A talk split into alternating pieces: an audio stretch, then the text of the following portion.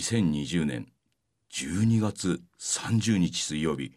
夜9時30分となりましたいやもう12月30日なんですね、えー、こんばんは藤村忠久でございますそしてえー、こんばんは嬉野正道でございますそしてこんばんは。お鍋が美味しい季節ですね。ふうこです。アドリブ年末っぽいやつでしたねそうあーかっそこうです年か末っぽいやつって。ああお鍋が美味しいと言いつつ君別にねあの引っ越しをしたそうで、はいはいはい。えー、それですけどもあのそこでお鍋なんかをやってらっしゃるんでしょうかねいや、まだですね。まやだってらっしゃるんじゃないですかお父さんやってねえって言ったじゃん今今あなただけ私さっき思いましたけども、ええ引きこもりのやつってこんな顔してっかなってなんかこんななんかすっきりした顔してるのかなって思ったりするわけですよそうなんですよねだって月一で来てるだけでしょ、ええ他はまあ一切人に会わないわけでしょほぼ合わないこんななんかスカッとした顔してます大体そうですよね怪しいなと思ってるんですよ怪し い先怪しい生ですねなんか引きこもりじゃないかもしれないじゃないですよ本当にこう言って結構親に心配かけそうですてようん、えー若干の金銭を要求してっていうのないです引きこもり詐欺ってことですか。うん、結構手広くやってんじゃないですかね。手広く。なんか来ましたよ。やっぱ人間顔に出ますよ、先いやいや生。いや人に会わない、話をしない。やっぱぼーっとなってくるんですけど、これ目がキラキラしてるでしょ、なんか。ああまあそうですね親しいなって思ってますよ。でもほらあの、まあ、逆のことを言えばですよ、ええいや娘を信用してっていうわけじゃないんですけれども、えやはりこうやってね月に一度はいこのようにですはねいはい愉快な親戚のおじさんと会うみたいなね、いやもうそういう時になるとちょっとやっぱり若干楽しい心も晴れるってこともございますよね。まあそらそら。えー、彼なる女ほ大阪どから ね出てきてそうかそうかそうか、えーこの月に新幹線も1回のこの日がためにこのような今ふうこさん晴れやかな顔をしてらっしゃる決して日々して日々こうではない手広くやってるわけではないですよっていうとこといでうこすとをか私は信じたいです。 いやまあ信じたいって逆ですけどね。毎日このようそうにでしやょってることを信そうじでたしょいんですけど。うんねえちょちょっと今すみません逆でしたねそうで。毎日沈んでいてほしいなんて。はいそれはそんなことはないでしょうね毎日ええ頑張っていてほしいなっいやてそういう思わけっじゃてならいそうっいしうわけじゃなゃるい。。もち俺ろんそこれれ以以外外ににもも他にもチームを持ってんじゃないですかすでになんかそういうね。ええええまあそんなこともございますけれどもね。まあ今年もこう一年終わりっていうことでございましてですね。いやもう今年の一年ほどもう振り返って歴史上振り返ってみてもね。あああの年はっていうのはもうね。あるんじゃないでしょうか。もうあの年がもしかしたら危険なのはあの年が始まりだったみたいなね。なってしまうとこれねじゃあこれ一体これ何年将来に向って続くんだっていうあことのにな頃りまはますだけど。良か ったよねそれも厳しいですね一番怖いですそよねれも厳しいですね。厳しいようになってますよ情勢的には確かにね。ええちょっとね、あのしかしねこのラジオの方はですね、必聴ラジオなんていうのにね選ばれたりもしまして、りがとうございえまーす月一の放送ですけれどもねうですよね、えーかなり評価もこれ高はく。もうあれでしょもう義務として国民の義務として必要っていうことですよね必要っていうことでそうですね。まあある程度でしょ義務化され ていきますよね。これはね、これを聞かないとっていうことには確かに聞くべ。しっていうことですよねええななんせ引きこもりの事情ですよ。連れてきてこうラジオに出してるわけですから、ええお恥ずかしながらって話ですよ。それはね、大で先生ね、なんか見るからにこいつ明るいななんて言っちゃったら。先生、それはちょっそれはと。ダメですよ。それはダメですラジオなんだから、わからないんだから、彼女のこの血色の良さなんていうの。そうですよね今回もやつれ顔でね無理やりでもね連れてきましたけれどもこうやってね月に一度こうやってラジオえー出ることによって彼女の気持ちもね少しオープンになってきたっていうことなんじゃないですかそうなんですかさっきなんか女の出会い頭にね、なんかクリスマスプレゼントもらいましたねそうですかそこれれははなんか高いものになるのかなっていやいやいやいやい や。言ってるがゆえのなんかそうですよそ ねんなそんな。クリスマスプレゼントああそうですか気を使っていただいてあの高くつきますよそれはええいやいやそんなそんな。そんなことないですもうよ私はもうね喜んでもらいたいっていう一心でお渡ししただけえのことなえのそれはで。それは彼女だってね何にもしてないわけじゃない内職をしてますからねそうですよえー、100均で売ってるようななんかゴムのバンドかなんかをねこれはすごい作ってますから彼女すねごいですねえーそういうところからなけなしのですよ。えーその後私がまた請求されるんですけどね あのこのラジオこうやってやっておりましてですねあのおはがきっていうかまあメールの方もですね数多くなりましてまたねいろんな方からおなじみさんからまた違う方もちょっとねメール来ておりますんでねちょっとじゃあ早速読んでみましょうかこれ。はい。ラジオネームボブチさん40代男性の方ですね。うん、藤村くん、嬉野くん、ふうこさん、こんばん年は配。者ですも んね40代ですね年下じゃねえかそうですねラジオって素晴らしい。ラジオっていいですよね。こちら長野県の南信では10南月信州ねおう10月下旬から一打書きおの作業が始まります干し柿です干しね柿なんですね。今まではどうでしょうの副音声を聞きながら作業してたんですが今年はヒゲ線や一夜を聞きながら作業してましたうんラジオの距離感って心地よいですよね作業がめっちゃはかどりましたうんこのヒゲ線や一夜は月に一度帰れる場所というか帰りたくなる場所なんですよねうん今までの放送を全部聞きたくて逆打ちで最新の放送から遡って聞いていますうんこれからも寄り添った楽しい放送を楽しみにしていますなるほどなるほど面白い聞き方です ね。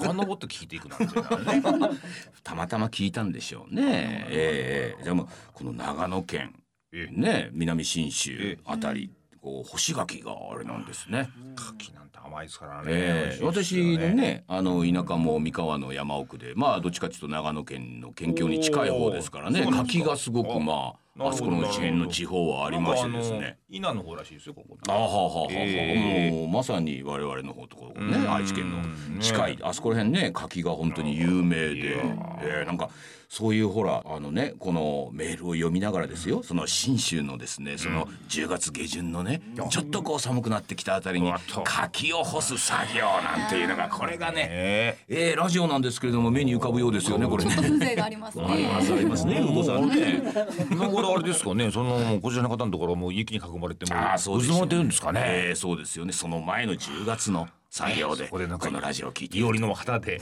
ラジオを。そうですそういでてらっす。しゃるわけでしょそうですそうです。水車がこう買って買って回ってます水車が回回っっております。まあ買ったん買ったんもう言いながらもやうっておりますやっております。そういう風景までもこのラジオっていうのは一つのお便りから見て取れるというね。ああラジオならではですよこれ。もうね必聴。ええそうです。一応ラジオということでござい ます。ということですよね。ラジオということでございます。ごめんでございます。ええ天下ごめんもう義務ですからもうそれはももうう。 さあさあまだまだまだメールございます。ちょっとまた二つ目読んでみましょうか。はいラジオネームココッケコさん、50代女性の方ですうね。ん。皆様こんばんは。まだ新参者ですが、毎月心待ちにして聞いておりますう。ん。水曜どうでしょうザベストの予約をしようと思い、あれこれ探しているうちうに、ん。今回はローソンのロッピーで予約してみようかと思い立ほうち、ほう。その昔、嬉野先生がベトナム DVD 予約の折、今節丁寧にやり方を教えてくださったメッセージを笑いながら熟読そうでししょうん。勇んでローソンへ向かいましたいざロッピーさんに挑んだところ嬉野先生の「おせ」のセリフに背中を押されて無事に予約できましたありがとうございました喜び勇んでレジで会計を済ませレシートをもらってホクホク帰ろうとした私をレジ娘さんが慌てて呼び止めうん。予約商品引換券を渡してくれましたうん。なるほど53歳にもなって情けないことでした小さなことですがこれからはやったことがないからできなかったら恥ずかしいとか考えずうにん。とりあえずやってみようと思いますなんとも幸福な気持ちにさせていただいてありがとうございましたなんていうね。あ一番大事なやつ忘れちゃったってやつね。そうです。そうかありますよ。ありますあります年いきますとあります。ええでももう昔ねこのうちはすべて予約でなんていうね。私これ覚えてますよ。そええの根節丁寧なロッピーさんのそう使い方をね使いっていうことはもうこれはもう今の読め名文ですこれ。はこれは名文ですよ。はいはいそうですよね今でも使えるっていうもちろんもちろんいやもうもうねずっと残ってますからそのページはねだからそこをちょっ結構と笑いますこれ。やってね初めてやる方はそれ読んでいただければねなんかもうどっかのそこの立ち位置まで先生なんか指示してるぐらいの全く全くそうですよね。そうですよねうんそうですそういうところはありますよね先生ね、そういうところあるというのは要は先生がものをそういう時に書く時っていうのはやっぱりご自身が立たれているとああれ私をだって行きましたでしょ私行きました。ロッピーがいかなるものか。ねえご自身もやったことがなかったからうん買えるものか。だから私が行った時には、まあ事前ですから、当然 DVD を売ってないじゃないですか。まあそういう状況で行きましてね。おうおうなるほどこういうものかと。はいはいはいいうことをですね、頭に入れましてええ書き始めるという。ああ実際に何かを予約はしてなかったんですかそれはもうさすがにね。ただそうやってその実地でねご自分で足を運んで実際に行ってみてっていうこの説明書きとですよでも本当にね説明書きいろいろあるじゃないですかそのよく最近ではスマホなんかもねなんかちょっと急になんかなっちゃったりとかさこれどうしたらいいんだって言った時にさいよいよ一応調べてみるわけじゃないですかもうねこれは知らねえやつは読めねえだろうっていう文章があるわけですよ読めねえだろう大体俺はこの位置すらわかんないこのボタンのねでここはこの設定のどこにあんだとこれはなんだスワイプスワイプってなんだとかさそこら辺からもうわからないみたいなあねりますありますこれ先生の場合はもうもちろん違うでし私の場合はもうスワイょプのとこでも多分掛け合いがあります。何ですかと一人で掛け合いを 始めて。始めてうんうんうんうんだからで最終的に俺はどうせ一人でやってなかったから書いてはいはい出はまいすからはいはい。なんかね、その説明文を書く、それからまあいわゆるまあ会社の中ではプレゼンでも何でもあるんでしょうけれども、ついついですね、あの初めてやる人に向かってそれを言っているのか、それともものを知っている人に私はちゃんと説明を書きましたよという意味で書いているのかって思うとですね、その我々が知らない語句ってあるわけでしょあり。ますで一般的にはその業界ではね有名な言葉かもしれないけど、それを平気で使うようなものになってしまうとですねあこの人は初心者に使ってほしいのではなくて、私は説明文を皆さん書きましたよという、なんかそこだけで仕事をしてるような気がしてね。これはまあその自分もよくわからないってことを説明しなきゃいけないっていうことがあるわけでしょ、えええもうここから先生やっぱり商売始まってるわけですよそうなんですよ。これを俺みたいにわからないやつにもそうそうそうそう立たせてそう最後まで買わせるっていうためには説明だけでは終わらずにそうなん買わせる気持ちまで持っていくってこともし商売が始まってるっていうね気づかこのね損をする感じそうなんですよ。許せないですねもったいない。我々はですねその点やっぱりね魂胆がやっぱりねいやそうです奥底場から来てますからそうですそうですこの初心者を逃すかと。漏らすことなく初心者こそ逃すかと。そうですそうですえー、だからもう嬉野先生がビタッと横に寄り添っているようにね、そうですよああなたそこを押しなさい、あそれは違うこっちをね右側ねそうですそう押し僕がなやるかさら君は最後だ しみたいないいいからほら5,000円用意してっていうね、うんつってねえーみたいなことをですね寄り添うっていうそこのなんて言うんでしょう想像力というのか想像力以前の問題ですねその気にさせるっていうのそうなんですそそうなのん気でにすさせられることあるじゃないですあかりますありますそういうことを体験してるからそれはやっぱり商売になるなと思うとそうそうなんですよ同じことやろうと思うえーえーえーえーよくだからあの何かねものを尋ねられた時に「あこれはこっちですよ」と「はいはいはいあーこっちの方がおすすめですよ」ぐらいだとねやっぱりね人はね、いや明らかにね自分に寄り添ってくれてないと。そうでございあまーあなすたどうですか、あーこちらですか、ああそうですかああなったらこちらの上でほらほら財布を出しなさいとね そこまでやっていただければねまあとにかく上がってみたい な靴を脱ぐみたいな脱いで脱い でさあ上がって上がったともう帰れないぐらい,、帰れないぐらいえーこっちががんじがらめにするっていうぐらいのことをなんかやっぱりやるとね、商売っていうのはそこから全てが始まる。楽しいですよねええやる方も楽しいし言われた方もですね、あの最初は鬱陶しいと思っててもですねああそこは親切だとここまで、まあこの方もね50代女性いろんなねだから世間の中できっとね、その分からないのは恥ずかしいというかね、まあ、恥ずかしめられるようなきっと案内であるとか文章であるとかっていうのがねきっと世の中溢れてるような気がするんですよ。うん、そこにやっぱり二の足を踏んでしまう一つわからない語句が出てしまうと、そこでやっぱりねこれなんだろう、いや今更聞けないしななんていうことでやっぱり一歩行かないでまあだったらねお店でね直接ね行った方がいいだろうって思っちゃうんでしょうね。ねでこれまたね、まあ、この方はねあのとてもだからその幸福な気持ちになったっていうあああ書い私てありまましただね全然知らなかったことを別に聞く、それはこのねレジの娘さんがね「あちょっとちょっとすいませんこれお忘れですよ」って多分彼女の言い方が良かったんだと思います。これね実はこういう風でねあのこれ持って、え次の機会の時にこれ持ってきていらっしゃると、あの引き換えできますからみたいなことをね商笑売顔ですよこれが商売。ねおばさんほら忘れてるやんみたい なカチンとくる。そうするとね、おじさんなんかはですね、ここでお逆に怒り出しちゃってね、なんだお前はそれ、でも知ってるよなんて言ってね、うんこれがなんで、だったらなんでお前最初から言わなかったんだよ、みたいなね、そうなっちゃう。これでは商売うまくいかないあ。の緑の窓口でね切符買ってねお釣りもらってね帰ろうとすることある んですよ切符切符みたいなあるあるある。よくあるよくある。レジなんかではありね、商品をよくね、置いてっちゃうってそういうの一個もはらよっちくゃあうとりまねす。よくありま大す事な。もの置いてくるんですよあるんですよそうでいうこともああいう時にね向こうがね「あお忘れですよ」なんて言われるとですねこっちも「ああしまってしまった」なんてねおじさんの余裕みたいなものを見せてねちょっとね「いやこれは失敬失敬」みたいななれば社会はまた円滑に回っていくっていう社会円滑に回すにはね我々が逆におじさんが失敗したっていうねああなんか物を忘れたっていうことは非常に向こうにとってもね全然全然それはういい話ですからおじさん忘れてますよってああすまないねありがとうねっていうことによって社会がうまく回っていく社会はちょろいもんだという嬉野さんの言葉 がね出てきましたけれども 親父はちょろいもんだ親父そこで怒っちゃいけないねねじゃあもう一つ行きましょうまだありますよはいはいはい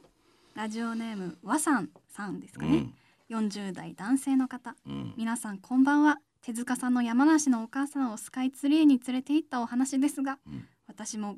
群馬出身で東京からの距離は山梨と同じくらいで遠くはないけど、うんすぐには来れない距離なんですとてもよくわかりました